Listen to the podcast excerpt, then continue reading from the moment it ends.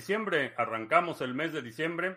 Eh, estamos listos para iniciar nuestra transmisión. Si es la primera vez que nos visitas, en este canal hablamos de Bitcoin, criptomonedas, activos digitales y algunos temas de política económica y geopolítica que afectan tu vida y tu patrimonio. Estamos transmitiendo en vivo audio y video vía Facebook, Twitch, Twitter y Odyssey.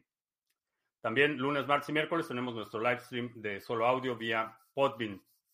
Y vamos a ver, Odyssey ya debe estar funcionando. Eh, sí, dice que ya empezamos. Vamos a, ah, el precio de Bitcoin, vamos a checar cómo arrancamos el mes de diciembre. Eh, está en 17 mil dólares con un 17 mil uno. Acaba de romper los 17 mil. Eh, por ahí algunas ganancias moderadas, realmente nada que me, que me llame demasiado la atención. Realmente no, Ganancias moderadas en algunas eh, monedas. Eh, vamos a ver, Wiskeborg, ¿qué tal? Oscar en Criptos, saludos. Eh, GM Bond. Y vamos a ver si estamos. Saludos a quien me está viendo en Odyssey, no sé quién sea. si no dejas comentario en Odyssey, no te puedo mencionar, no sé quién eres. vamos a iniciar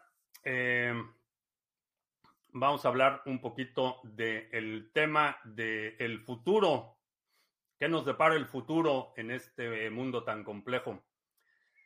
Eh, en el futuro eh, hemos hablado de esta fractura de los estados nacionales, la, eh, la vuelta a un estado neofeudal en el que va a haber una minoría que tiene una opulencia eh, exagerada y una mayoría eh, que vive en condiciones de mera subsistencia. No es un escenario eh, agradable o algo deseable, pero creo que es, inevitable por las macro tendencias de las que hemos estado platicando aquí en el canal, el colapso de las pirámides demográficas, el balance, la ruptura del balance demográfico en los países más desarrollados, eh, la eh, consolidación regional de cadenas productivas, la automatización. Hay muchas tendencias que se están conjuntando para que este fenómeno se dé. Y en el futuro va a haber dos tipos de personas, podemos clasificarlos en dos tipos de personas. Eh, las que fueron sustituidos por máquinas y las que tienen los que son dueños de máquinas. Esas van a ser las dos categorías. Así es que eh, prepárate para el futuro. Eh, creo que aún a pesar de, la complejidad y, los retos que va a haber, va a ser un futuro en el que va a haber todavía muchas oportunidades. Así es que empieza a desarrollar sistemas que te permitan eh, generar ingresos, que te permitan generar flujo efectivo, empieza a invertir en conocimientos que te permitan ser el dueño de la máquina, no quien es reemplazado por la máquina. Y he estado haciendo muchos experimentos con herramientas simples de inteligencia artificial, eh, transcripción de videos, eh, eh, los subtítulos, la identificación de espacios de audio, la recomposición de video, imágenes, etcétera y creo que va a haber una enorme cantidad de personas que van a ser desplazadas por estas tecnologías en los próximos cinco años. Entonces, eh, es mejor que tengas, eh, que el tiempo que tienes ahorita lo inviertas en capacitarte y en desarrollar esas herramientas que eventualmente tú te puedas autorreemplazar. Es decir, si tienes una actividad rutinaria, repetitiva, automatiza esa actividad. Eh, invierte el tiempo en automatizar esa actividad, de tal forma que al final, a la vuelta de a lo mejor un año, tienes ya todo un sistema eh, con un alto grado de automatización que te reemplaza a ti mismo. En lugar de que alguien más te reemplace, tú te estás autorreemplazando y lo estás haciendo en un momento en el que esta tecnología está incipiente. Recomendación. Eh, Ayer Elongado presentó el Neuralink. Da miedo normalizar los chips cerebrales. Eh, Es, eh, creo que no hemos discutido, digo, hemos, no porque me haya hablado elongado, eh, no hemos discutido eh, como sociedad las consecuencias y las implicaciones de estas tecnologías, pero acabo de mencionar una que por lo menos esa sí está más, más bajo tu control. Alguna solución como TeamViewer, pero que no se pase por el servidor de una empresa para manejar las computadoras, dice mi primo Juan. Hay SSH, puedes hacer túneles. Eh, si tienes nostalgia por los 70s y los 80s, eh, Telnet es una, una forma de acceder a sistemas remotos sin que haya un eh, servidor intermediario. Ah, Manuel en Valparaíso, Chovin 3D, ¿qué tal? reportando sintonía desde el metaverso colombiano, excelente. Gabriel García. Ah, tengo un tractor del año 1979, cuenta como dueño de una máquina. Eh, sí, ese ejemplo del tractor es un ejemplo que corresponde al periodo eh, de auge o de la masificación de la producción agrícola. Pero es, es exactamente ese ejemplo. Eh, muchos, muchos eh, trabajadores, jornaleros, eh, trabajadores del campo fueron desplazados por esa tecnología. Entonces, quienes se autorreemplazaron primero obtuvieron una ventaja significativa. tiempo para una anécdota. corre el año de 1997. yo estaba en el centro de investigación de un centro de investigación de ciencia y tecnología del Consejo Nacional de Ciencia y Tecnología, un organismo eh, privado público. Estaba trabajando en este centro de investigación y los de eh, robótica y automatización, el grupo de robótica y automatización, tenían un, eh, un proyecto, un prototipo para hacer una cosechadora. Una máquina bastante, bastante eficiente y el prototipo estaba bastante bien pensado eh, el gobierno federal decidió retirar el subsidio de ese proyecto porque el argumento era que iban a desplazar a gente del campo, a campesinos, y que pues lo que necesitaba en ese momento el país era más empleo y no más automatización y mataron el proyecto. Entonces, eh, cuando hay intervención del gobierno, sí te puedes dar ese lujo, pero no puedes detener el dinero eventualmente, eh, a lo mejor no fue ese año, pero eventualmente alguien sin el subsidio público eh, fabricó una máquina similar o mejor y desplazó a estos trabajadores del campo. Y lo mismo puedes hacer con, herramientas de tecnología. Lo, importante es que estés, eh, que tengas claro que, que, eso es inevitable. no soy no soy profeta este, agorero, pero es inevitable por la trayectoria que lleva, por el grado de eh, aceleración que lleva la automatización y por los, los saltos enormes que ha estado dando la tecnología en los últimos 20 eh, años. Entonces, va a venir y hace un inventario de todas las actividades diarias, ve viendo cuáles puedes ir automatizando. Y actividades diarias digo, obviamente la prioridad sería la actividad productiva. Si puedes automatizar el lavado de ropa, sería maravilloso, pero estamos hablando de la actividad productiva como una prioridad. Haz una lista de todas tus tareas diarias y de esas tareas diarias, ¿cuáles, pueden, eh, cuáles puedes empezar a automatizar y autorreemplazarte? Porque si no, alguien más te va a reemplazar. Viendo lo anterior, me estoy animando a, hacer pláticas y talleres de divulgación. ¿Crees que necesite algún tipo de certificación o registro para esta iniciativa? No, eh, digo, a menos que vayas a otorgar certificados, la realidad es que no. Parte, diría la mayor parte de la divulgación es la inspiración, no tanto la parte técnica. La parte técnica es relativamente eh, fácil, es comunicable porque la parte técnica es estructurada. La parte de la inspiración, esa es la parte que creo que requiere un poco más de eh, habilidad, eh, sensibilidad y percepción de los intereses, las, eh, la audiencia con la que te estás comunicando en ese momento.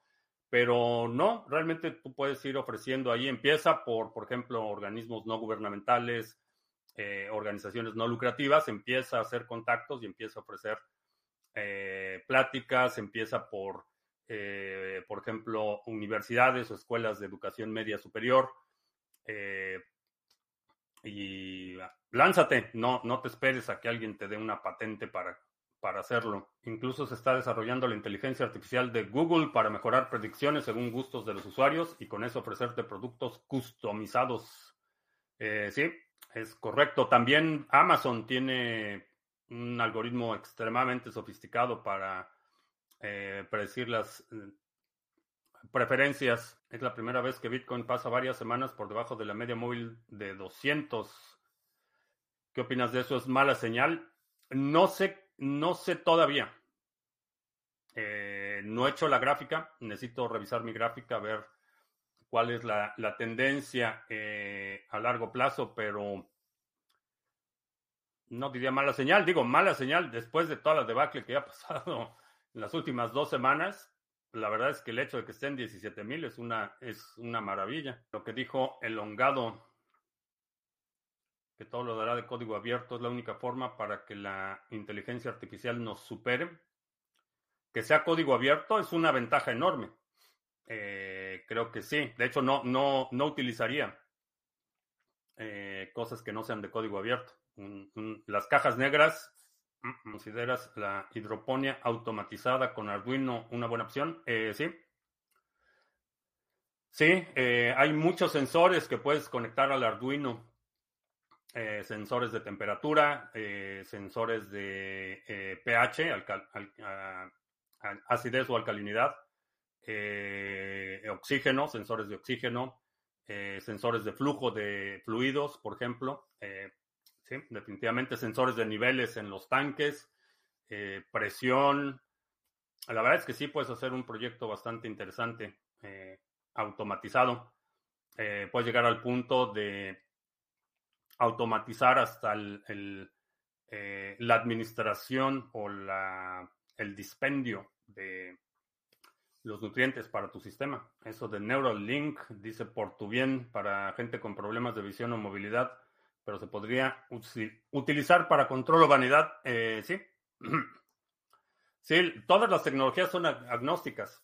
No hay, no hay una tecnología que sea buena y una tecnología que sea mala todas las tecnologías pueden ser abusadas y pueden ser mal utilizadas. Por eso es importante eh, asegurar en la medida de lo posible que eh, el uso inadecuado o pernicioso de la tecnología sea desincentivado. Pero la tecnología, la tecnología atómica, la tecnología que quieras nombrar, la inteligencia artificial, la biotecnología, la nanotecnología, la robótica, la tecnología aeroespacial, toda es susceptible de abuso y el conocimiento es, agnóstico. Las mujeres en el futuro podrían tener hijos sin necesidad del hombre, del hombre partenogénesis. Pues no sé, a lo mejor eso significa que va a haber muchas millones de religiones en el futuro, porque pues con eso de la partenogénesis puedes crear toda una religión. Y no es la única. Eh, hay mitos alrededor de muchos personajes que, preceden la imagen de el, el, buen Jesús. ¿Qué crees que hace falta para que la gente y empresas adopten BTC como BTC Pay Server en vez de servicios más centralizados? Eh, la necesidad. Eso es lo que, lo que acelera la adopción, la necesidad eh, y la demanda. Mencionaba el ejemplo de lo que sucede en, en, el, aeropuerto de Kabul, por ejemplo. Es la necesidad la que hace que haya gente ahí que no tiene, digo, no es gente que tiene estudios, que en muchos casos difícilmente puede leer y escribir, pero es la necesidad la que la empuja a aprender una nueva tecnología y a asegurar el sustento de su familia. Eh, la necesidad por parte de los usuarios. También hay un incentivo económico, que se Quizá no es tan poderoso como la necesidad, pero hay un incentivo económico. Las empresas si empiezan a ver que cada vez más clientes quieren pagar con Bitcoin, eh, no van a querer dejar ir ese dinero. Cercoy.com en Bogotá, ¿qué tal? Buenas Algo que se está complicando en la vida desde que estoy el 100% dedicado a cripto es mi imposibilidad de comprobar ingresos, lo que me dificulta adquirir una casa. ¿Alguna recomendación al respecto? Eh, ¿Puedes crear una empresa? Crea tu propia empresa y te vuelves tu propio empleado. Uh, Sol en la mitad del mundo, ¿qué tal? Telegram anunció que va a lanzar su propio intercambio descentralizado. ¿Qué opinas? Pues no lo sé, la verdad es que todo ese asunto del token y demás fue bastante desastroso. Eh, hay que ver cómo es la implementación. En, de nombre se oye bien. Por supuesto que me gustaría tener otro exchange descentralizado con la cantidad de usuarios que tiene Telegram. Pero hay que ver hay que ver cómo es la implementación. En, el caso, siempre que hablamos de exchanges, de intercambio de valor y de eh, usuarios eh, transfiriendo criptomonedas unos a otros, el demonio está en los detalles. Hay que ver cómo es la implementación. Porque hay muchos proyectos que son descentralizados, pero nada más de nombre. ¿Qué negocio es más rentable pensando en un futuro para invertir una finca de varias hectáreas o un Bitcoin? Depende de la finca principalmente. Eh, ¿Qué es lo que puedes producir? Si lo que puedes producir tiene mercado, tiene demanda, eh, qué infraestructura tiene la finca. Hay muchas consideraciones. Puedes hacerte de la finca y el excedente de la finca lo pones en Bitcoin. O puedes hacerte de Bitcoin y utilizar el Bitcoin como colateral para hacerte de la finca. Cualquiera de las dos sería una opción viable, pero depende del flujo efectivo de la finca. Porque hay fincas, eh, aquí puedes encontrar cientos de hectáreas eh, extremadamente baratas, pero pues están, están en el desierto o, no tienen agua o era una zona eh, que se utilizó para, por ejemplo, minería que está devastada, etcétera. Entonces todo, todo depende de, de la finca. Ayer hablaron que con Neuralink se podría hacer trading desde el cerebro. Ya están pensando en cómo sacarle provecho a los comercios. Eh, sí. Sí, debe haber un incentivo comercial. Si no hay un incentivo, la tecnología no va a tener el apoyo necesario. Es una de las razones por las que si ves, por ejemplo, una... No había, no no había puesto mucha atención, pero el otro día fui a una tienda de autoservicio tienen pantallas de televisiones de 65 pulgadas que te cuestan 300 dólares. El costo de la tecnología de, las televisiones y los monitores se ha desplomado porque hay un enorme incentivo. Eh, la tecnología se ha desarrollado. Las televisiones hoy en día tienen un, grado de complejidad y sofisticación increíble y, extremadamente barato. Lo mismo teléfonos, la capacidad, aunque el precio del iPhone parece que no, no baja, se mantiene en mil dólares. Si ves en términos de qué es lo que estás obteniendo por esos mil dólares, los precios han bajado enormemente porque hay un enorme incentivo comercial para desarrollar esas tecnologías. Si no hay interés comercial, no hay masificación. Eh, esa, es, esa es la condición. Swap eh, aceleró la adopción de NFTs. ¿Qué opino del DEX Uniswap? Si lo utilizas con precaución, puede ser útil. Eh, yo lo he estado utilizando. Estoy haciendo ahí unos experimentos, pero puede ser útil. Lo que no, lo que, lo que necesitas tener precaución es no tener todos tus fondos en un solo pool o comprometidos en un solo contrato. Mientras puedas administrar tu riesgo. si hay un rug pull, si cancelan un contrato, si alguien vacía un contrato, si hay un ataque a un breach, pues a lo mejor pierdes algo de dinero, pero eh, maneja tu riesgo. Ese es, el secreto para sobrevivir. Ah, ¿Vale la pena el gasto en un iPhone? Eh, no. Bueno, para mí no. Eh, para mí no. Creo que hay, hay, hay poca gente que puede justificar el gasto. Eh, por ejemplo, si estás en... Si tu posición involucra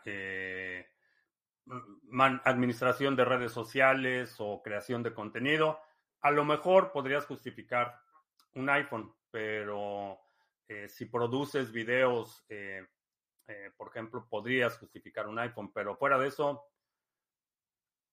difícilmente.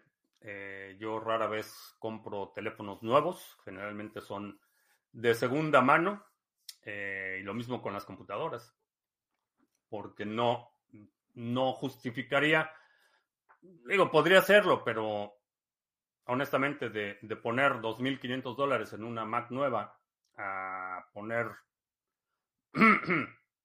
1.500 y lo demás en Bitcoin, la opción es obvia. Y la verdad es que la calidad de la imagen no está nada mal. mejor un Graphene OS que no te espía como Android y Apple, sí. Eh, los, el teléfono está ¿qué? como en 600 dólares o algo así. El elongado parece ser una buena persona, ya que el régimen norteamericano lo está atacando bastante. Eh, eso no quiere decir que sea buena persona. lo que quiere decir es que tienen intereses encontrados. Eh, puedes eh, ser una mala persona y ser atacado por el régimen norteamericano. No es, no es condición. definitivamente está pisando muchos callos. Eso, eso sin duda está pisando muchos callos. Pero el hecho de que sea enemigo de tu enemigo no lo hace tu amigo y el hecho de que alguien nefasto lo ataque no quiere decir que por, por defecto sea bueno. Los dos pueden ser nefastos y sucede con mucha más frecuencia de la que aparentemente sucede en el metaverso. En este, en este planeta, eso sucede con mucho más frecuencia. Que si yo espío eh, profesionalmente o como amateur o como hobby, si fuera profesional no te lo diría y tengo otros hobbies. ¿Crees que lo de FTX podría ser un caballo de Troya hacia las criptos? Porque muchos aseguran que los entes reguladores no le han hecho nada. ¿Qué opinas? Es posible, pero los políticos son oportunistas. Entonces, eh, suponiendo que FTX hubiera sido un éxito, eh, hubieran tratado de aprovechar eh, la oportunidad para regularlo de todas maneras. Son oportunistas. No creo que haya sido algo calculado este, meticulosamente y planeado para tener este resultado. Eh, creo que están simplemente aprovechando la paranoia y, bueno, no paranoia, la, el escándalo, que por otro lado lo están matizando. Eso es, eso es lo que me parece muy irónico los sectores financieros, los medios financieros, eh, lo están arropando. Entonces, eso debilita mucho el argumento de que es escandaloso y es un fraude. Y cuando los medios financieros, los medios tradicionales están arropándolo y tratando de minimizar el daño que ocasionó. Entonces hay ahí una, una desconexión entre lo que dicen los políticos y lo que estamos viendo en los medios. Ah, ahí hay una, un conflicto de intereses. La otra cuestión es que todavía falta ver que tome control el Partido Republicano de la Cámara Baja. Y entonces sí, vamos a abrir. No creo que veamos más regulaciones, pero creo que sí vamos a ver investigaciones de financiamiento de campañas políticas. ¿Qué marca de automóvil? Un Honda. Ah, ¿Por qué los lobistas de la Agenda Verde viajan en jets privados y nos quieren hacer comer insectos? Hágase, mi, hágase su voluntad en los bueyes de mi compadre. Es un dicho mexicano. Estuve viendo documental de casas 3D print con tierra local, pero todavía no se resulta tan económico como hacer las casas con paneles prefabricados. Mm, hay los dos escenarios, porque puedes utilizar tierra compactada sin la impresora 3D. Hay muchas tecnologías que puedes utilizar. El adobe, que es una técnica de construcción que tiene probablemente miles de años, es básicamente eso, es tierra local compactada. Los prefabricados dependen mucho del transporte. Hay regiones en las que no es costeable simplemente transportarlos o las eh, condiciones de acceso al local son al local o a la, localidad donde se va a hacer la construcción, eh, hace inviable. el transporte de paneles eh, prefabricados. El transporte del de, material es uno de los principales costos y si puedes eliminar el transporte y extraer localmente lo que el material principal para la construcción es mucho más económico.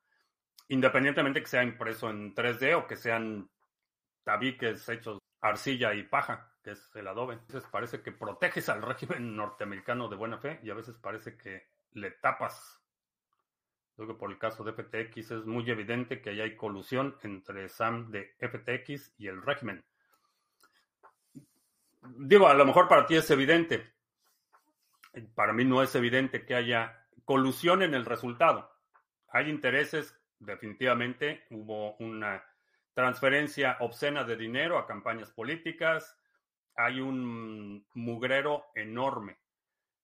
Pero esa idea de que fue planeado desde el principio para tener este resultado y para que la consecuencia de esto fuera la regulación más estricta, tengo mis dudas de que ese, ese es el caso.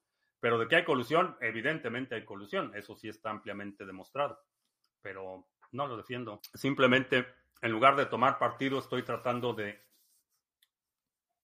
entender la realidad eh, como es y ver qué es verdad y qué es propaganda. No se trata de, o por lo menos para mí, no tengo ningún interés en ponerme la camiseta de uno u otro. Ah, Nenio, que hoy es Hive Power Up Day. Ah, sí, si tienes Hive, hoy es día de hacer Power Up.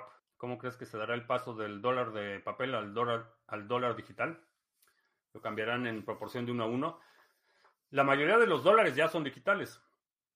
Ya lo que hay circulante en papel es eh, el porcentaje proporcionalmente relativamente bajo con el total de las transferencias monetarias.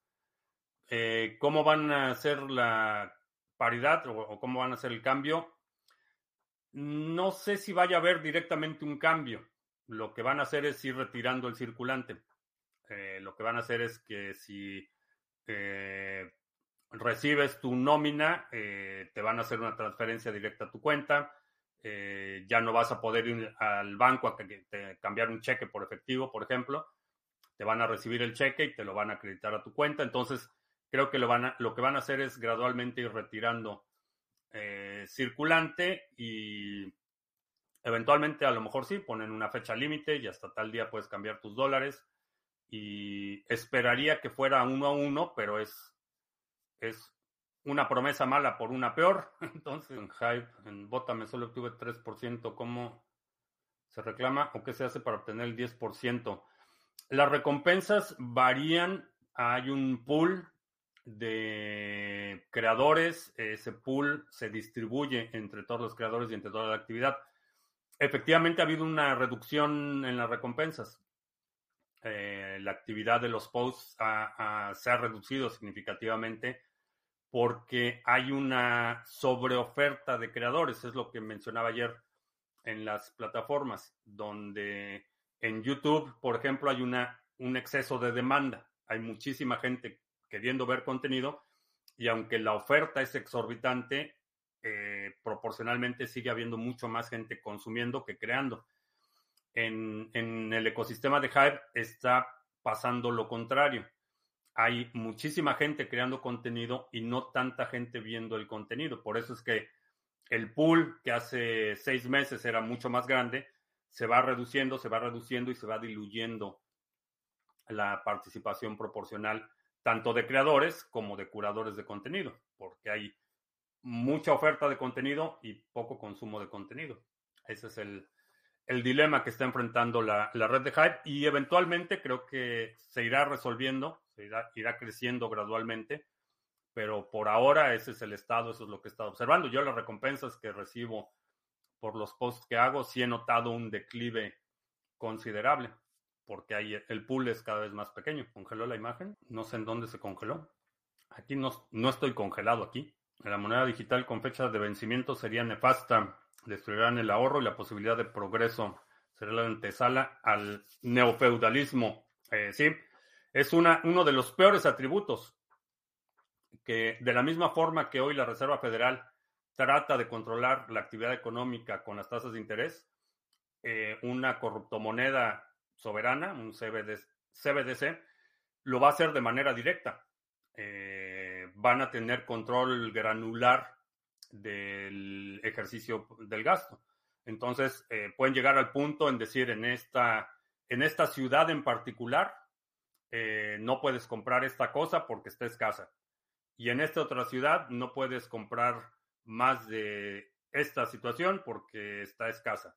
O tienes que comprar eh, X cantidad mínima porque si no la gente pierde su empleo.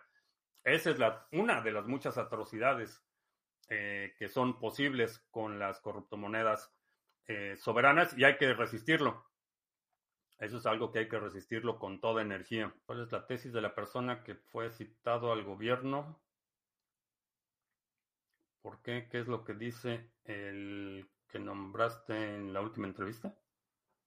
Ah, no entendí la pregunta. Bitcoin es más inelástico que el oro, ya que entre, a pesar de la tecnología, entre la minería y el consenso sigue siendo el mismo y se ajusta cada dos semanas. El halving cada cuatro años en promedio sigue siendo 21 millones. Eh, sí. Sí, no hay. Eh, eso no cambia. El, el, total no cambia. Lo que, lo que se va reduciendo es el ritmo de la emisión. Cada vez se emite menos pero llegando al límite, llega al límite y ya no sé. Ah, Jason Lowry. Eh, sí, es un, de hecho es empleado del Departamento de Defensa, que hizo una tesis de uso de prueba de trabajo como un mecanismo de defensa. Eh, básicamente la, la, eh, la, utilización de la fuerza de trabajo como un mecanismo integrado a la estrategia de la defensa y de seguridad nacional. Una tesis interesante. Eh, extraño a High.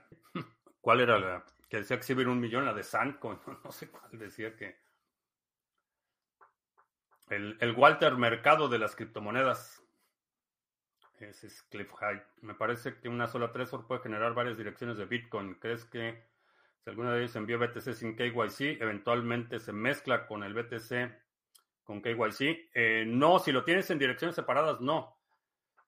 No se mezcla cuando lo recibes, pero si haces un solo gasto y lo tienes en direcciones, no en carteras separadas, en direcciones separadas, eh, puedes cometer el error de consolidar eso. Agregado de Lightning Network no habría sido posible. Eh, que no habría sido posible. Lightning Network sin Segwit, no. Ah, Populus era la que llegaría a mil dólares. Ah, pues el Walter, Mercado de las criptomonedas. Eh, digo, cualquier persona que tenga mínima experiencia con el, el, nivel de infraestructura que se requeriría para hacer el tipo de análisis que dice que su algoritmo hacía, Internet no es realmente ilimitado. Es decir, te venden un plan, pero si consumes mucho o revendes, te bloquean. Depende de tu proveedor. Es, bueno, esa idea de ilimitado es, obviamente no es ilimitado porque el tiempo es limitado. Entonces, solo puedes estar conectado a Internet 24 horas al día, 30, 30 eh, o 31 días al mes. Entonces, en ese sentido es limitado. Eh, en términos de revenderlo y demás, depende mucho del proveedor. Hay algunos, eh, por ejemplo, edificios de departamentos una práctica común es que tienen una conexión común y le revenden el Internet a, los inquilinos. Entonces, pero eso depende totalmente de, de, tu tipo de contrato y de tu proveedor. Eh, lo, que, lo que sí es que puedes hacer relay. Y ahí sí no hay. Bueno, vamos a hacer anuncios. Eh, si tienes ADA, eh, NIM, Ontology, Waves, Harmony, Band, los puedes Delegar en los pools Sarga, son, todos son pools de prueba participación delegada, quiere decir que no pierdas la custodia de tus criptomonedas y puedes recibir recompensas por participar en el consenso de las redes. En el caso de NIM, eh, pues las recompensas son por el ruteo de mensajes. Eh, checa los pools en sargachet.cloud, también ahí puedes ver otros proyectos como el OTC Trading Desk y plugins de pago en Cardano, en Harmony eh, los proyectos que tenemos ahí como Sarga. Y uno de los proyectos es el DIM Swap, que va bastante bien, gracias a tu apoyo. Eh, va bastante bien NIMSwap. Eh, puedes hacer intercambio de NIM RC20, que está disponible en muchos exchanges, a NIM nativo y lo puedes delegar. También puedes comprar directamente NIM nativo con USDT. Y próximamente vas a poder vender NIM nativo por USDT. Eso lo estamos desarrollando, pero va bastante bien. Eh, chécalo en nimswap.com. Y si quieres hacer intercambio de otras criptomonedas, de una criptomoneda a otra, está el exchange de criptomonedas TV en exchange.criptomonedastv.com. Ah, puedes hacer intercambios cripto a cripto eh, sin KYC. Y por último, Trezor está dando envío gratuito a todo el mundo. Eh, chécalo. La promoción aplica a todos los pedidos de aquí al 15 de diciembre. 69 eh, dólares, envío gratuito difícil de resistir la oferta. Eh, chécalo. El enlace está apareciendo en la pantalla en este momento y debe estar en la descripción de este video o del podcast. Eh, chécalo. Envío gratuito. Buena oportunidad para hacerse de un par de tresors. Con 10 compus ya la red se pone lenta. Mm, depende. Depende de la red y depende de qué es lo que están haciendo esas computadoras. Eh, si estás haciendo streaming, porque las, la mayoría de las conexiones de Internet son asíncronas o asimétricas. Quiere decir que tienes un ancho de banda de recepción de datos y otro ancho de banda para la transmisión de datos. Entonces, si estás bajando mucha información al mismo tiempo, no te va a afectar tanto como si estás transmitiendo mucha información al mismo tiempo. Eh, eso es lo que va a afectar más el desempeño, no tanto lo que estás recibiendo, sino lo que está saliendo de tu red. Así funcionan prácticamente todas las redes. Enlaces comerciales, bueno, ahí la situación cambia un poco, pero para enlaces residenciales, prácticamente todos tienes la velocidad que te dicen que tu internet es de 900 megabits, eh, son 900 de bajada. La subida, si bien te va, van a ser 15 o 20. Los ASICs teóricamente reciben más recompensas diarias y se genera una baja en el hash rate y la dificultad. Eh, sí, si baja la dificultad, eh, sí, los ASICs reciben más recompensas. El Banco Central Europeo anunció nuevamente la muerte próxima de Bitcoin. Pues no sé cuántas veces lo han declarado muerto, pero Bitcoin sigue vivito y coleando y, y Bitcoin va a seguir, va a seguir después de que muchos bancos y muchos, inclusive países, desaparezcan como los conocemos. Bitcoin va a seguir. Que se hago sopas con las gallinas. Eh, no, ¿no? Cuando dejen de producir huevos van a tener una vejez tranquila y pacífica. Ah, con lo caro que está el Ledger sería mejor opción un Trezor. Eh, pues todo depende de tu presupuesto y depende de para qué lo quieres utilizar. Checa si eso que quieres guardar lo soporta el Trezor, porque no soportan las mismas monedas.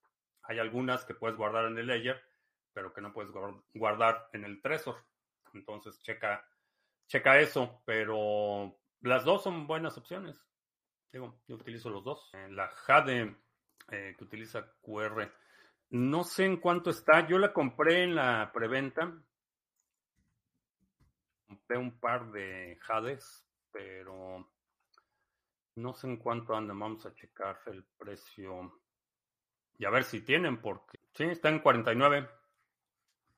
49 dólares en la tienda de Blockstream. Está Jade. 49 eh, dólares y está en existencia es que chécala. Es una buena opción. Está, lo tengo aquí, está bastante bien. Vamos a poner ahí lado a lado con un Ledger para. Este es el Ledger Nano y esta es la cartera Jade. Bastante bueno. Ah, Alejandro Mérida. No, no lo he visto. No, no fue baneado. Este, yo rara vez, rara vez, es raro que baneemos a alguien del canal. Los estafadores, eso sí, sin misericordia, pero... Los gatos están peleando. Los estafadores sin misericordia, pero por comentarios, muy raro que, que banemos a alguien. A menos que Fifario esté haciendo las suyas, porque mucha gente no lo sabe, pero Fifario es moderador. Está a punto de desaparecer. Polonia está reclamando parte de su territorio en compensación por la entrega de armas. No había escuchado nada parecido. Lo de Brasil fue para uso legal o qué. Lo que aprobó Brasil no es que sea moneda de curso legal, esa es una eh, clasificación distinta. Cuando una moneda es de curso legal quiere decir que es un instrumento que debe ser aceptado eh, para liquidación de deuda pública y privada. Entonces, esa es una clasificación distinta a reconocer que las criptomonedas tienen valor. Es un... Hello there. Es un, es un avance importante, es una, una buena medida, beneficia al sector, pero no quiere decir que sea moneda curso legal. Lo que quiere decir es que las empresas y las personas no tienen obligación de aceptarlo. Simplemente el Estado reconoce que es algo que tiene valor, eh, de la misma forma que el Estado puede reconocer que una vaca tiene valor, pero eso no quiere decir que tengas que aceptar una vaca como medio de pago. Eh, esa, es, esa es la diferencia. Cuando compras Bitcoin a precios bajos en periodos de acumulación y vende todo su Bitcoin a los máximos, pierde una de las principales ventajas de Bitcoin al no tener Bitcoin, que es inmutable, no permisionado y descentralizado. Pues fue más comentario que pregunta, pero sí, efectivamente esa es mi postura. mi, mi, ganancia es cuando, cuando adquiero Bitcoin. Eh, no me interesa acumular dólares. De Polonia es fake news esparcida por medios rusos. Sí, no, he escuchado no he escuchado nada al respecto. ¿Para cuando una entrevista a Fifario? Lo vamos a hacer nuestro corresponsal del metaverso, a ver si quiere grabarnos un segmento del corresponsal del metaverso Fifario. Y ya eh, que me grabe su segmento y yo le respondo. Eso lo podemos hacer. Sí, la, la propaganda, la propaganda es un arma de guerra. Es, parte de todos los conflictos armados, tienen su, buena dosis de, propaganda de unos y otros y lo que están tratando de hacer es eh, generar apoyo y simpatía para su causa. Es una, una práctica milenaria, eh, la propaganda de guerra. Fifario Minutos. Sí, pues estoy, estoy abierto, Fifarios, para el resumen semanal. Estoy abierto a la idea de que participen los miembros de la comunidad. Rusia va con todo por aviones y con armas para atacar a Ucrania.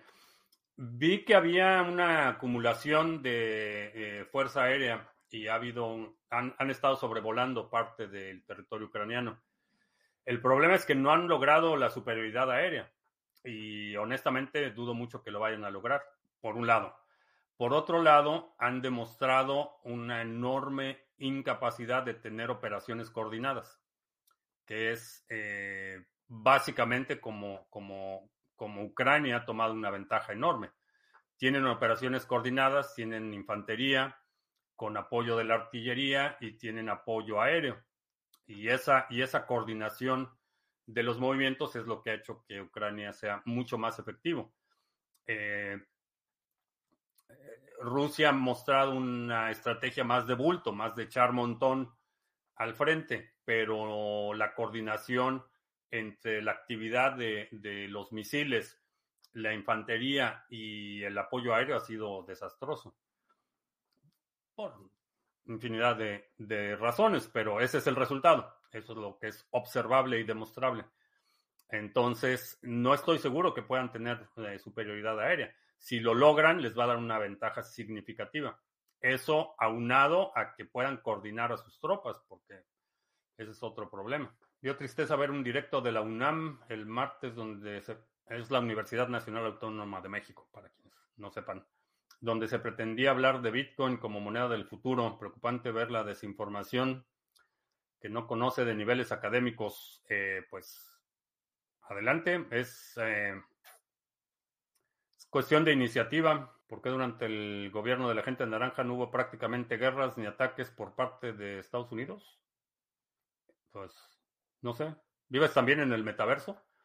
Eh, no, hubo prácticamente guerras, pues estaba la guerra en Afganistán, estaba la presencia militar en Irak, ah, hubo operaciones en Pakistán, en Siria. El interés militar de Estados Unidos supera a cualquier presidente, no importa quién esté en la Casa Blanca la maquinaria, el complejo industrial militar, no lo vas a detener. Eh, puedes moderar un poco la actividad, pero no lo vas a detener, no se dará por vencido. ¿Qué pasará si su última alternativa son las armas nucleares? Es una misión suicida. Eh, se utiliza un armamento nuclear, aunque sean eh, tácticas, es decir, que tienen una un efecto muy localizado, es una misión suicida. Eh, implicaría el colapso de la Federación Rusa como la conocemos. El problema, o uno de los problemas, es que no tiene una salida honorable. Eh, en un principio le dieron una salida honorable, pero no tiene una salida honorable. Es o una retirada vergonzosa o, una derrota completa. No hay una salida honorable. Está metido en un, en un hoyo que si lo sigue agrandando, lo que va a resultar es el, desmoronamiento de la Federación Rusa. Y sin ayuda exterior, porque muchas de las ex repúblicas soviéticas, eh, Armenia, por ejemplo, eh, ¿o cómo se llama? Eh, todos los astanes que están en, que eran repúblicas soviéticas, el orden eh, y la cordialidad se ha mantenido por la presencia del ejército y las fuerzas del orden rusas. Si, esas, eh, si ese ejército y esas fuerzas del orden son distraídas o tienen que ser eh, recibir recortes o ser movilizadas hacia otro lado, van a continuar los conflictos que ya empezaron. el conflicto de Armenia y Azerbaiyán se está calentando y sin ayuda exterior. Hay mucha tensión entre las ex repúblicas soviéticas. Mundo muy movido. Sí, Turtle ya, ya vino a echarse su siesta. Realmente los millones son los que mandan en Estados Unidos. ¿Por qué? Porque allá si matan a presidentes o candidatos que no van con sus lineamientos. No, los neutralizan. El, aparato eh, es, es, como, como como arenas movedizas, absorben eh, cualquier intento de cambiar o de modificar el status quo. Entonces, no importa quién llegue, no importa qué tan bien intencionado esté, neutralizado, sin necesidad de matarlo, simplemente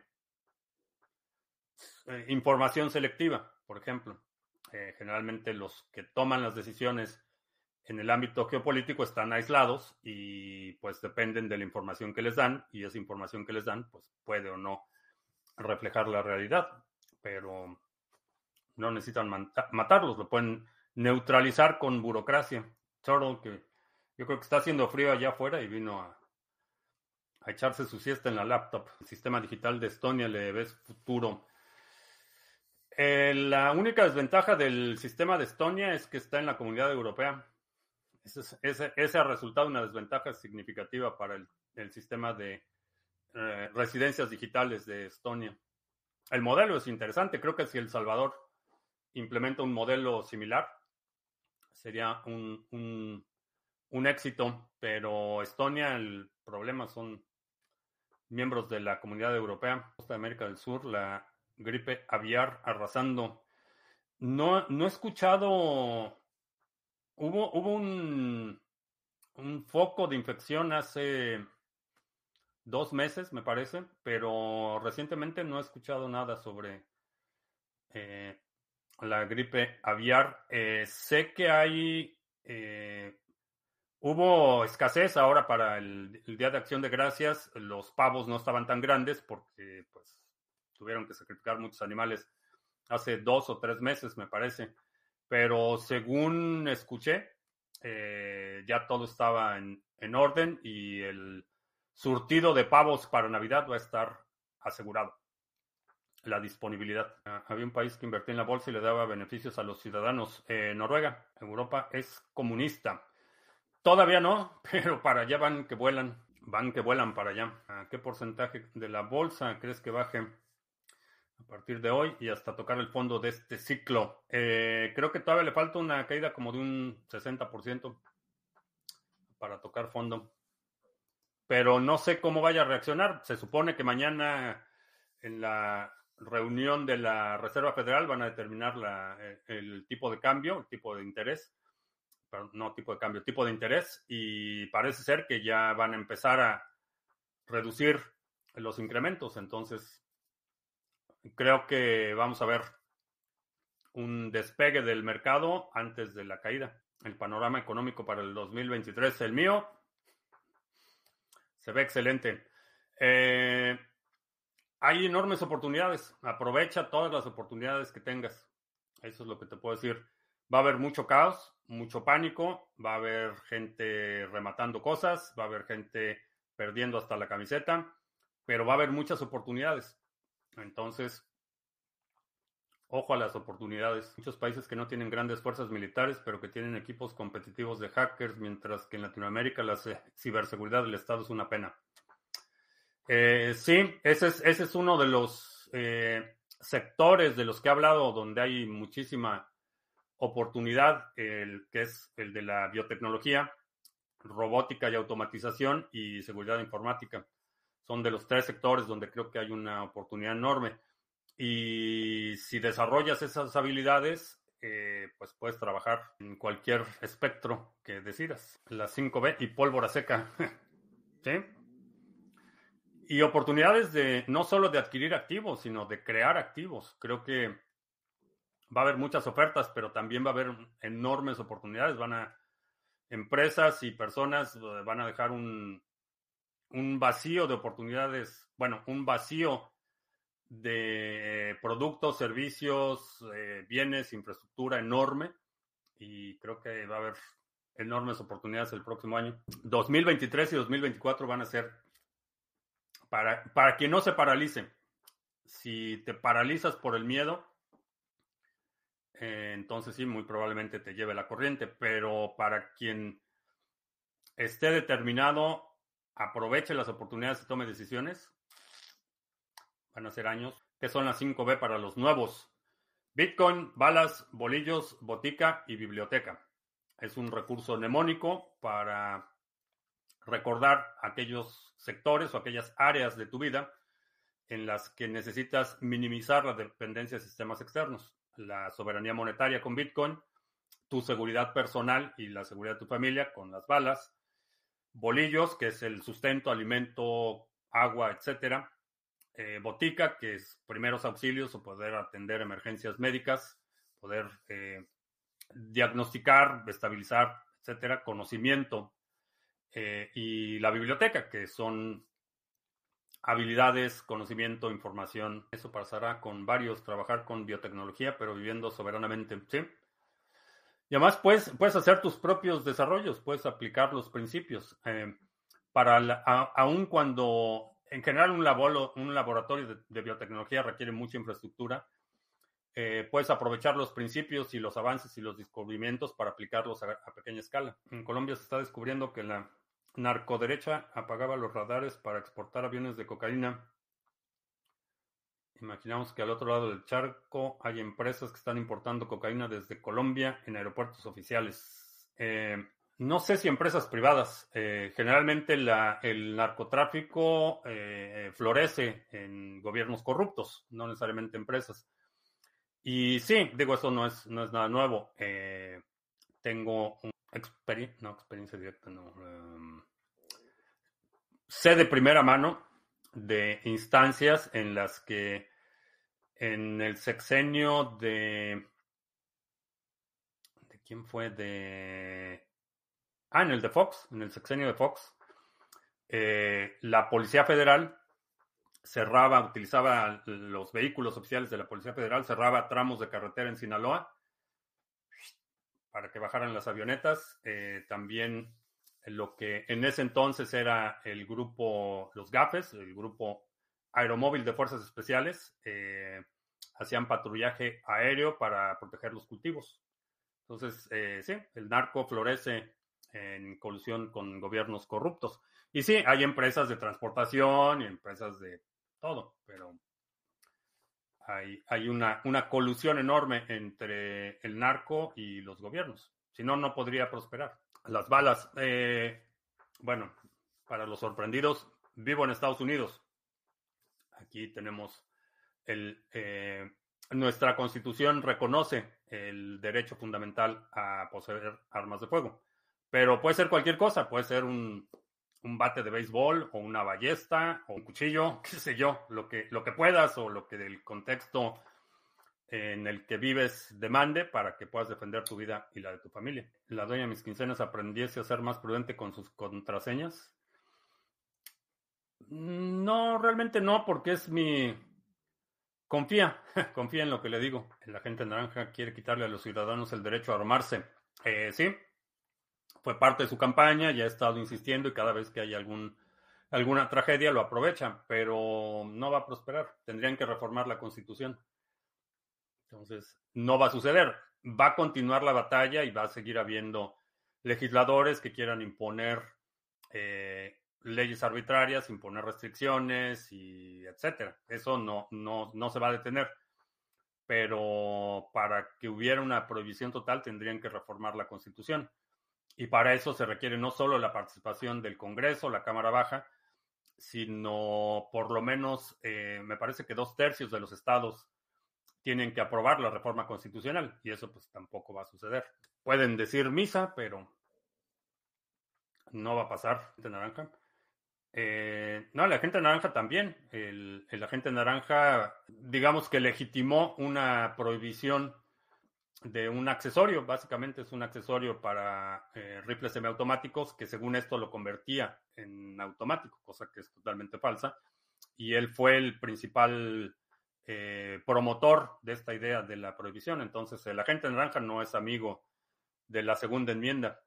Es igual de eh, tirano en ese sentido que todos los demás. Traicionó vilmente a la comunidad que lo apoyó de la segunda enmienda. Tienes bajo la mesa.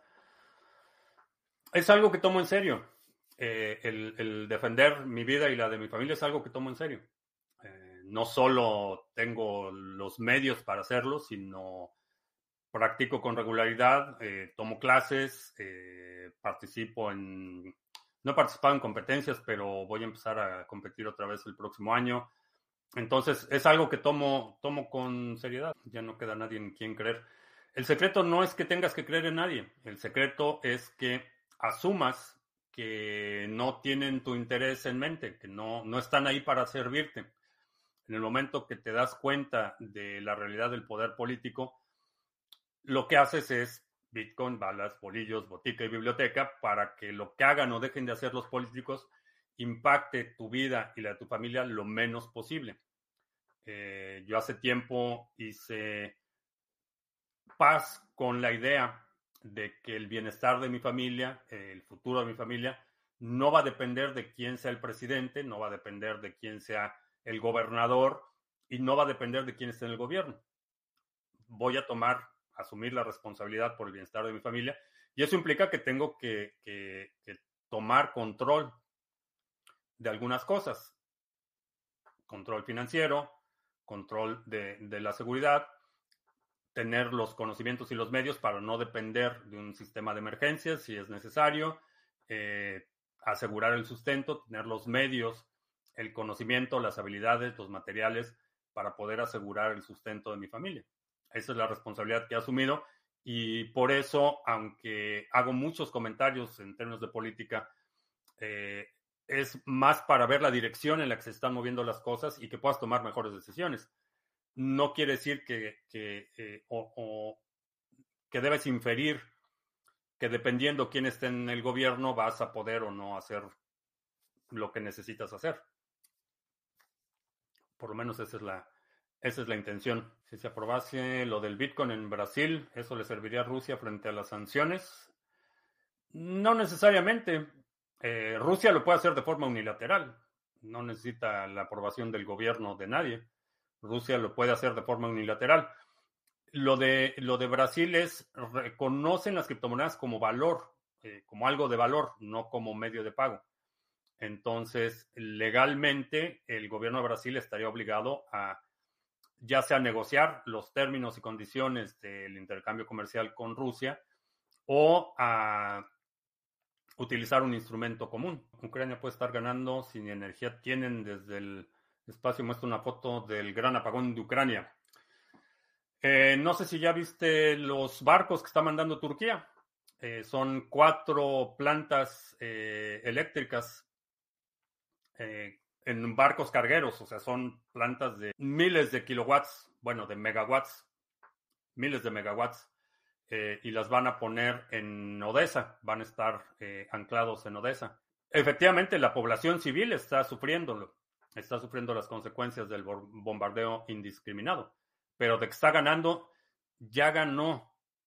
Eso es, algo que eh, la, la, propaganda Rusia, rusa se niega a aceptar. Políticamente ya ganó Ucrania.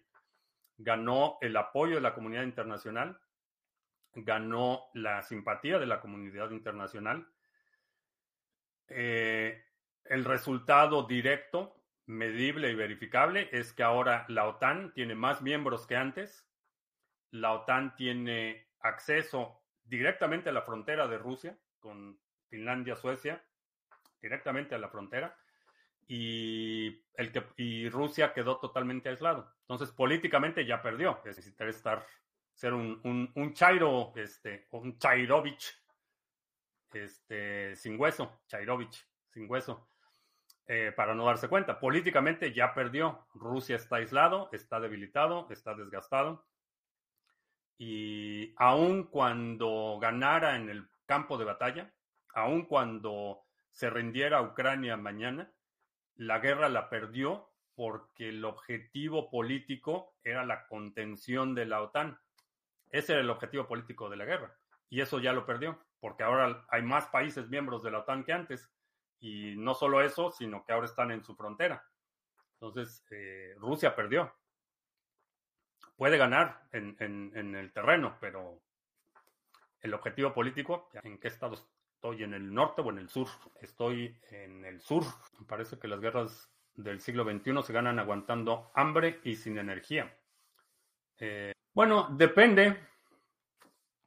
Depende del... Eh, si estás defendiendo, puedes resistir mucho más que si estás atacando, porque no tienes cadenas de suministro extendidas. Entonces, defendiendo terreno, eh, sí, con sin energía, eh, porque es, la población civil, ese es, ese es el punto. Los, los bombardeos a la infraestructura afectan a la población civil, no a la población militar. La población militar tiene prioridad y no afectan las operaciones militares ponen presión al gobierno, sin duda, pero no demeritan la capacidad operativa de, la defensa de Ucrania. Le pone presión política, pero no, no militar. Y ese tipo de acciones que afectan directamente a la población civil hace que cada vez la posibilidad de que haya apoyo directo eh, de algún miembro de la comunidad internacional es cada vez más remota.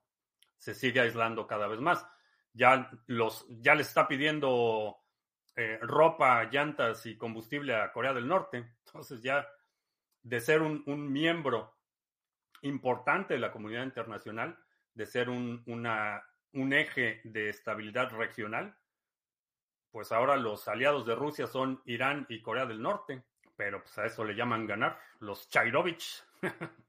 ya tiene nuevo nombre, lo mucho la propaganda gringa. Eh, no es, no es propaganda, es, es, una observación de hechos demostrables. No sé, no sé cuál es el aspecto de propaganda. Es un hecho demostrable que la OTAN tiene más miembros que antes de que iniciara el conflicto. Es un hecho demostrable. Otro hecho demostrable es el aislamiento de Rusia. Es un hecho demostrable. Eh, el hecho de que políticamente perdió pues el objetivo era contener a la OTAN. Ese fue el, ese fue el primer argumento. Lo que querían e, era evitar la expansión de la OTAN. La escalación del conflicto es por la cercanía de Ucrania con la comunidad europea y con la OTAN. Ese fue el origen del conflicto. Eso de que eran nazis y que ahora son satanistas y todo eso, esa es la propaganda. Pero el objetivo político era contener la expansión de, eh, la OTAN y someter, básicamente convertir a Ucrania en un estado de vasallo. Aun cuando ganaran toda la, la parte de territorio que dicen que ya se apropiaron, que no han podido ni defender, aun cuando se quedaran con toda esa parte, Ucrania seguiría siendo un estado soberano. Lo que quede del, del Nibro para el este, el oeste, perdón, del Nibro para el oeste. Si eso es lo que queda de Ucrania y Ucrania sigue existiendo como nación, Rusia perdió. Entonces, todos esos son, digo, todo esto que estoy diciendo es demostrable, no es propaganda. Pero bueno, eh, con eso terminamos. Te recuerdo que estamos en vivo lunes, miércoles y viernes, 2 de la tarde, martes, jueves, 7 de la noche. Si no te has suscrito al canal, suscríbete, dale like, share, todo eso. Los domingos publicamos nuestro resumen semanal. Si hay algún segmento de la transmisión de hoy que quieras sugerir para nuestro próximo resumen semanal, deja un comentario aquí abajo con la marca de tiempo para considerarlo. Y creo que ya. Por mi parte es todo. Gracias. Ya hasta la próxima.